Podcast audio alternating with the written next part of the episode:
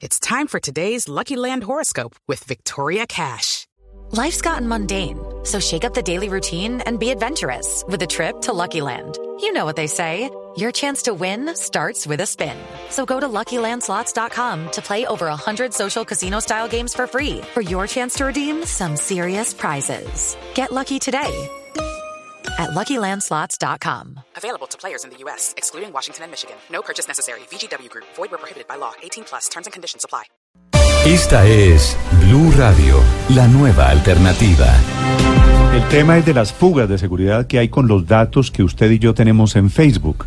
El tema es sobre las condiciones en que se manejan esos datos privados, la protección, la seguridad y los datos compartidos.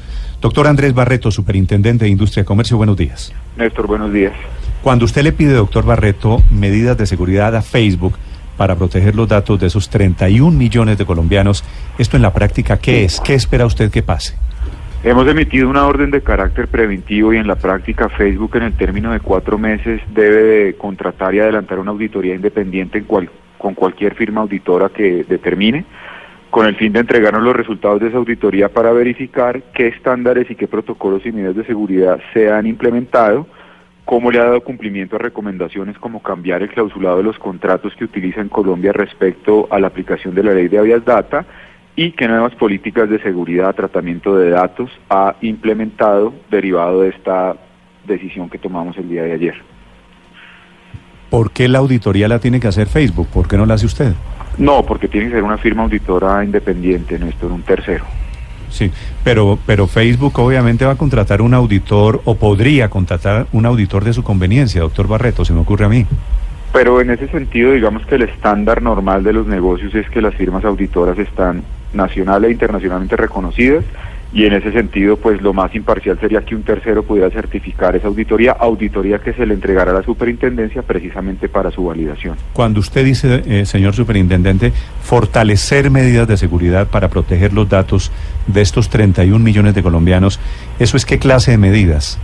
En cuanto a política de tratamiento de datos, deben ser explícitos si están transmitiendo información a un tercero en cuanto al uso de datos en la República de Colombia que se ajusten a la ley estatutaria 1581 que es la de Avias Data y en materia de que las personas se puedan dar de bajas de aplicaciones y demás que esto sea explícito y sencillo para el ciudadano. De otra parte que anuncien de manera clara cuando le están transmitiendo a un tercero datos pues porque estas empresas funcionan globalmente y es difícil un poco hacerle seguimiento a ese tema.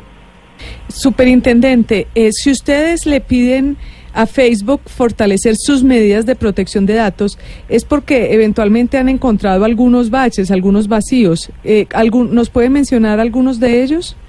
Sí, realmente es una historia un poco compleja porque como recordarán en el año 2012 se empezó a hacer un análisis global respecto de este tema de Cambridge Analytica, en donde una aplicación a través de Facebook lo que hacía era transmitir la información a ese tercer actor, lo cual no estaba autorizado. Y en el mundo se desarrollaron muchas investigaciones en Estados Unidos, en Inglaterra, en Francia, Nueva Zelanda, y se determinó que esa aplicación llamada Doctor Kugan lo que hacía era pasarle datos, por ejemplo, de intereses eh, políticos o de intereses comerciales a Cambridge Analytica para vender esa información. En ese sentido, pues lo que no está autorizado es que si yo le doy me gusta a algo en esa red social o le doy clic a algo en esa red social, eso se ha transmitido a un tercer actor. Ese es más o menos el contexto de la situación. ¿Y ha pasado eso, superintendente, ya con campañas políticas en Colombia, en donde Facebook le haya vendido, por decirlo así, la base de datos? Básicamente nos referimos aquí en el caso de Cambridge Analytica por Dr. Kugan, pero respecto de las campañas políticas no conozco y hay otra autoridad que se ocupa del tema. Sí, usted mencionaba cuando daba a conocer esta noticia, doctor Barreto, que el escándalo de Cambridge Analytica, esa venta o entrega de información de usuarios de Facebook, tocó a Colombia. ¿A cuántas personas exactamente se tienen, eh, de acuerdo con los registros, y qué pasó con esa información? Colombia es un actor muy relevante en el tema de Facebook en el sentido de que es la red social más utilizada en Colombia. Son más o menos 30 millones de usuarios y de una potencial filtración de 150 mil datos de usuarios que descargaron esa aplicación, se identificaron 74 específicos con el fin de poder aperturar esta investigación. Entonces, más o menos esas son las cifras. ¿Y qué se hizo con los datos? Con esos datos. Esos datos, lo que sucede fue que Facebook, después de requerir la información, dio cuenta a través de su matriz que está constituida en Irlanda y la filial que tiene aquí en Colombia de que ese número de colombianos descargaron esa aplicación y ese número de colombianos pueden estar en riesgo eh, respecto de esa, de esa información. Doctor Barreto, ¿de dónde sale la cifra de que 31 millones de colombianos están en Facebook? El DANE lo reportó el año pasado en el último encuesta que hizo sobre el tema de usuarios de redes sociales en Colombia. Sí. ¿Y cuánta gente está en las otras redes sociales? ¿Usted tiene los datos? No, en este momento no, Néstor. ¿Y por qué solo hay riesgos entonces de seguridad en Facebook si el mismo dueño de Facebook lo es, por ejemplo, de WhatsApp o es, por ejemplo, de Instagram? ¿Por qué los datos en esas otras redes sociales no corren riesgo y sí los de Facebook? Esa es una excelente pregunta, Néstor. Mm, No es que solamente estén en riesgo en esa red social, sino que como usted bien lo anota, estas empresas de tecnología pues por supuesto se empiezan a integrar. Y lo que hay que tener aquí cuidado es de qué red social yo soy miembro y a cuál le doy autorización. Las personas empiezan a dar- a darle a todo me gusta, autorizo y acepto y hay que recordar que estas empresas son dueñas de otras empresas y ese tratamiento de, dato- de, de datos perdón, debe tener un trato absolutamente diferenciado y claro para el consumidor y para el ciudadano. Superintendente, y así como la SIC se encarga, por supuesto, de casos como la publicidad engañosa, ¿van a tratar de hacer algo en el caso de las fake news o de las noticias falsas que circulan a través de Facebook? No, por ahora, digamos, nosotros tenemos el mandato legal de ser la autoridad en materia de protección de datos. Lo que sí nos interesaría es mirar que los datos no se transmitan a un tercero, pero realmente ya sobre el tema de los contenidos, más allá de que no fuera publicidad engañosa como usted bien lo anota, pues no tendríamos competencias para actuar. Doctor Barreto, ¿qué sanciones corre Facebook o corren las redes sociales en caso de que no cumplan las medidas de la superintendencia?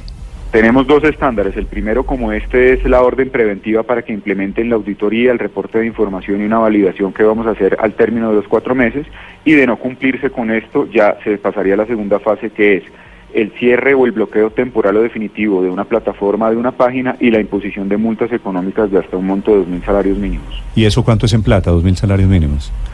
Podríamos estar hablando más o menos 1.400 millones de pesos, 1.500 millones de pesos. Siempre, por más que sea el señor Zuckerberg, eso, eso alcanza a doler. Ocho en punto es el superintendente de Industria y Comercio Néstor. sobre Facebook y protección de redes sociales. Antes, Señor. antes de que se vaya el señor superintendente, quería preguntarle sobre otro asunto. Uno de los chicharrones, si puedo llamarlo así, que asumió en su despacho cuando llegó a la superintendencia. El escándalo de la reventa de boletas de la selección colombiana de fútbol. Le informaron ya desde la fiscalía que fue citado a interrogatorio Jorge Sánchez, superintendente para la libre competencia, por este asunto. Eh, no, porque debe estar citado él como persona natural, de tal suerte que la autoridad, pues en este caso, no, Mm. no es notificada. ¿Y tienen alguna información adicional sobre esto? ¿La fiscalía les había hablado sobre la posibilidad de que hubiese investigaciones penales a funcionarios de la superintendencia frente al caso? Ese fue el caso, para poner en contexto un poco a los De la, oyentes, la reventa de boletas. de- además del allanamiento que se hizo en su momento a Tecnoglass. ¿Se acuerda que los señores DAES dijeron que la superintendencia había llegado, les había quitado los eh, teléfonos celulares, que había hecho una suerte de Que allanamiento? resultó básicamente un cuentazo que del resultó, Robledo. que, que resultó siendo un asunto que no llevó a nada. Y con base en esa investigación citaron interrogatorio al superintendente Jorge Sánchez. ¿La fiscalía les ha informado algo sobre esto? No, ahí lo que habría que aclarar es que evidentemente hay una investigación administrativa en la superintendencia como autoridad de competencia y otra potencialmente penal en la fiscalía como autoridad penal. Nosotros, por supuesto, tenemos un convenio de cooperación las dos autoridades para trasladarnos pruebas, pero pues una será la investigación penal y otra la administrativa. Por el momento eso está en conocimiento de la legatura de competencia, que es la primera parte, digamos, del proceso. Ya mi despacho sube cuando se va a tomar la determinación de sancionar si es que se encontrará mérito para esto en la delegatura de competencia. ¿Este señor Sánchez sigue siendo superintendente? No, Néstor, él renunció cuando yo tomé el cargo, el superintendente delegado para la protección de la competencia es el doctor Juan Pablo Herrera. Doctor Barreto, muchas gracias. A ustedes, gracias, Néstor. El superintendente de Industria y Comercio en Colombia, Andrés Barreto, 8 de la mañana, dos minutos.